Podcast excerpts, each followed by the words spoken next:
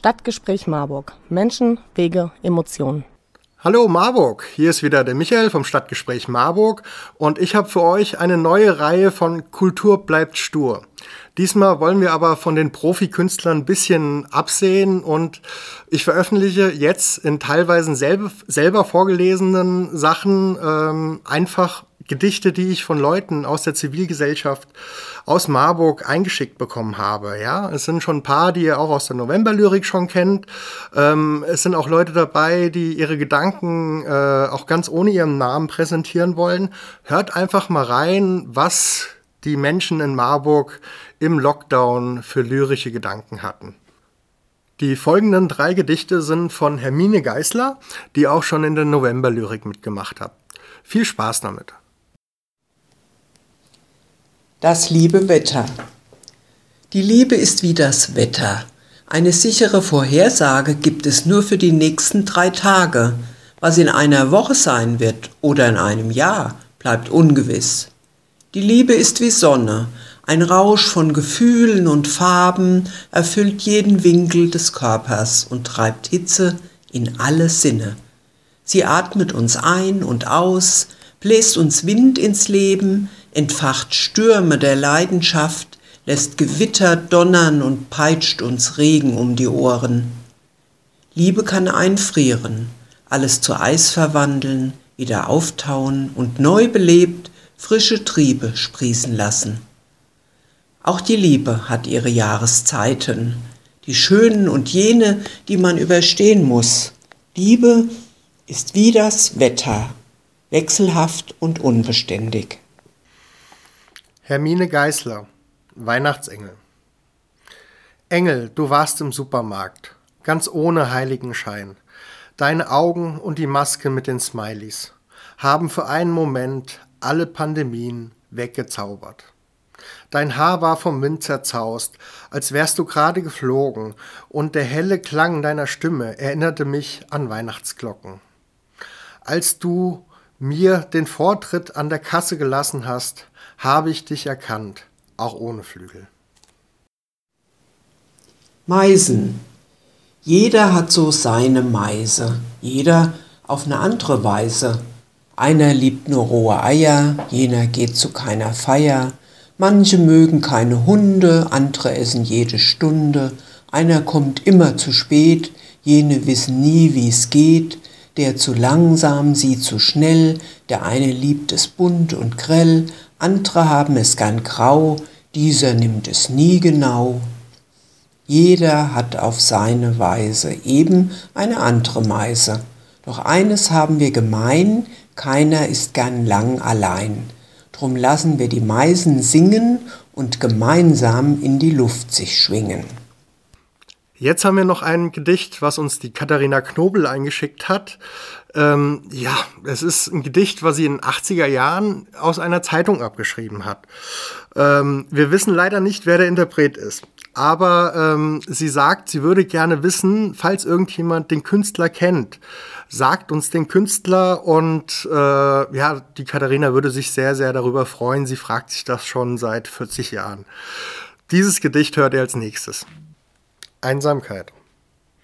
Die Tage sind kurz, die Nebel sie ziehen, die Menschen sie hasten, die Kerzen erglühen, die Straßen voll Unrast, die Zeit rinnt dahin, und wirst so zu Last verliert ihren Sinn. Der Mensch ist allein im großen Getümmel, nichts fällt ihm mehr ein, nicht Erde, nicht Himmel, sieht nur noch sich selbst, ist eigener Schatten, sein Leben zerfällt in lauter Attrappen. Die Zeit ist modern, Elektronik ist Trumpf. Nächstenliebe ist fern, das Leben wird stumpf. Der Bildschirm wird Inhalt, der Mund ist verschlossen. Es ist wie im Wald, nur der Himmel ist offen.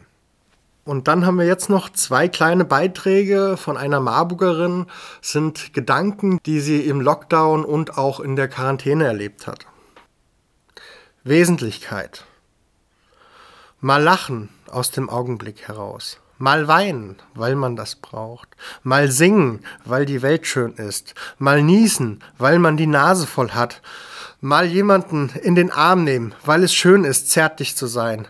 Mal wesentlich sein, einfach so, weil ich das mir und anderen wert bin. Solche Tage, Quarantänegedanken. Es gibt solche Tage, an denen ich mich einfach lieben muss. Wenn ein Telefonat beängstigend ist, wenn ich Nachrichten höre und mein Fell doch so dünn ist, dass ich gleich den Weltuntergang spüre, dann ist es Zeit, sich anzunehmen, zu lieben. Ich stehe in meiner Küche, mache den Wasserhahn an der Spüle auf, recke mich zum Regal, auf dem sich der Tee befindet, warte, bis das Wasser heiß ist und ich den Teebeutel in die Tasse getan habe. Aus diesem das Aroma entweicht, das Wasser dunkel färbt. Und während ich das tue, in diesem Augenblick ganz bei mir, ganz im Jetzt bin, ich die Tasse in meine Hand nehme, diese meine Handinnenfläche wärmt, in diesem Moment weiß ich, dass alles gut ist. Hier im Januar 2021 zur Zeit der Pandemie. Ja, seinen Weg zu uns in den Podcast zum Stadtgespräch Marburg hat auch Daniel Große gefunden. Daniel Große ist Autor des Buches Plausch am Ententeich, ein Krimi aus der Marbach, ähm, wo er euch jetzt auch einen kleinen Auszug, ein Kapitel vorlesen wird. Kapitel S, die Treppe. Feierabend, her damit! Ob Biene oder Bella das nun sagten, während sich der Griff um seinen Knöchel immer fester umschloss, konnte Birger nicht mehr wahrnehmen. Er spürte einen gewaltigen Schlag in seinen Magen. Der junge Marbacher beugte sich vornüber. Aus seinen Augenwinkeln sah er nur noch in Zeitlupe, wie er von der obersten Stufe des Treppenhauses der Markuskirche nach vorne fiel. Die fünfte, sechste Stufe kam immer näher, noch 40 Zentimeter, und er würde mit seiner Stirn mit voller Wucht auf die Stufenkante prallen. Sein Ende. Birger wunderte sich unter Schmerzen und im freien Fall darüber, wie viele Gedanken nur in Millisekunden durch ein menschliches Gehirn schießen können. Gerne hätte er noch länger fasziniert sein eigenes physisches und psychisches Vermögen betrachtet und darüber sinniert. Aber sein Kopf war zu nah am Aufprallpunkt angekommen. Es war soweit. Birger schlug auf. Dass sich das so weich anfühlt, wundert ihn dann doch. Und er roch etwas, einen Menschen. Mit starken Magenschmerzen streckte sich Birger auf der Treppe, schaute hoch. Er blickte in zwei Augen, die er aber nur in diesem Gesicht vermutete. Sehen konnte Birger die Augen nicht, denn sie waren verbunden. Mit dem Kopf war auf einen riesigen Bauch geprallt. Dieser Bauch gehörte zu dem bärtigen Mann mit der Binde im Gesicht. Hinter ihm standen zwei gestylte Frauen, die aber nicht Biene oder Bella waren. Na, mein Kleiner, hast du etwas für mich? fragte der Bärtige, dessen Füße in Hausschlappen steckten. Ohne Zweifel, Harry. Wo war der Kopf bloß? Im Rucksack, fiel es Birger wieder ein. Den hatte doch eben noch Betty, als die wahnsinnigen Frauen Bella und Biene sie an der Treppe überrascht hatten. Birger überlegte. Äh, was soll ich denn haben? fragte er den Bärtigen. Schon hob sich dieser Harry, er hob seine rechte Hand, wollte zum Schlag ausholen. Da hielt ihn jemand von hinten fest. Eine der beiden Begleiterinnen, die den zurzeit sehbehinderten Harry in die Markuskirche geführt hatten, stoppten ihren Chef. Harry, der hat doch nichts dabei, schon gar nicht den Kopf. Das überzeugte den Bärtigen. Aber dass nur noch 26 Stunden verbleiben, bis mein Ultimatum abläuft, das weißt du schon, oder? Diese Frage von Harry beantwortete Birger mit einem kurzen Nicken. Und wie schon vor zig Stunden durch den Schädel mitgeteilt. Wenn ich bis dahin diesen beschissenen Frisierkopf nicht zurückbekomme, wird etwas mit Bella und Biene geschehen, was du dir mit deinem kleinen Spatzenhirn niemals selber ausdenken könntest. Da saß Birger nun. Er lehnte an der Treppenhauswand, saß auf der sechstletzten Stufe in einer Kirche, hatte stechende Magenschmerzen. Und seine Begleiter samt seiner lieben Betty waren verschwunden. Schlimmer konnte es nicht mehr kommen. Von unten hörte, hörte Birger noch, wie eine schwere Tür ins Schloss fiel sein Kopf senkte er auf die Brust, er wollte nur noch schlafen. Kurz vor dem Einigen sah Birger zwei Turnschuhe. Sie standen direkt vor ihm. In den Turnschuhen steckte ein Junge, vielleicht 13 oder 14. Er grinste Birger an. Seine riesigen Kopfhörer bedeckten fast den halben Kopf. Ein Urteil hatte der Junge keck zur Seite geschoben. Hey Alter, hast du auch den Typen gesehen mit dem Megabauch und den Hausschlappen? Lass mich in Ruhe, bat Birger den Teenager. Der zuckte nur mit den Schultern und ging an Birger vorbei. Oben an der Treppe angekommen, nahm er allerdings auch das zweite Urteil von seinen Gehörgängen weg, tippte auf sein Smartphone und im nächsten Moment hörte Birger einen Sprecher sagen, hier ist UFM, dein Sender. Du hast es sicher schon gehört. Die Würzburger Kickers haben in der Relegation gegen Duisburg souverän den Durchmarsch in die zweite Liga geschafft. Bis vor kurzem kaum vorstellbar. Cool, oder? hörte Birger den Teenager noch fragen. Ja, cool, dachte sich Birger. Aber eigentlich war gar nichts cool.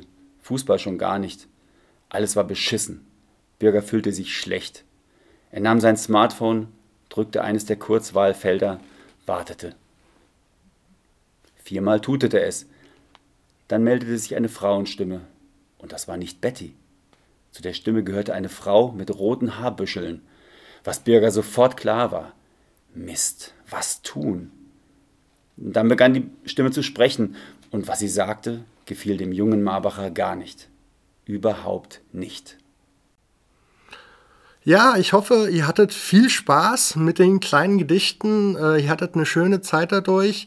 Wenn ihr mitmachen wollt, könnt ihr euch bei uns melden unter menschen.aus.marburg.gmail.com. Einfach schreiben und äh, wir gucken mal, wie wir zusammenarbeiten können. Jeder von euch da draußen kann mit beim Podcast dabei sein. Und je mehr vom Stadtgeschehen mehr mitmachen, desto schöner wird auch unser Podcast, unser Stadtgespräch Marburg. In diesem Sinne, danke, dass ihr alle zugehört habt und tschüss Marburg. Stadtgespräch Marburg. Menschen, Wege, Emotionen.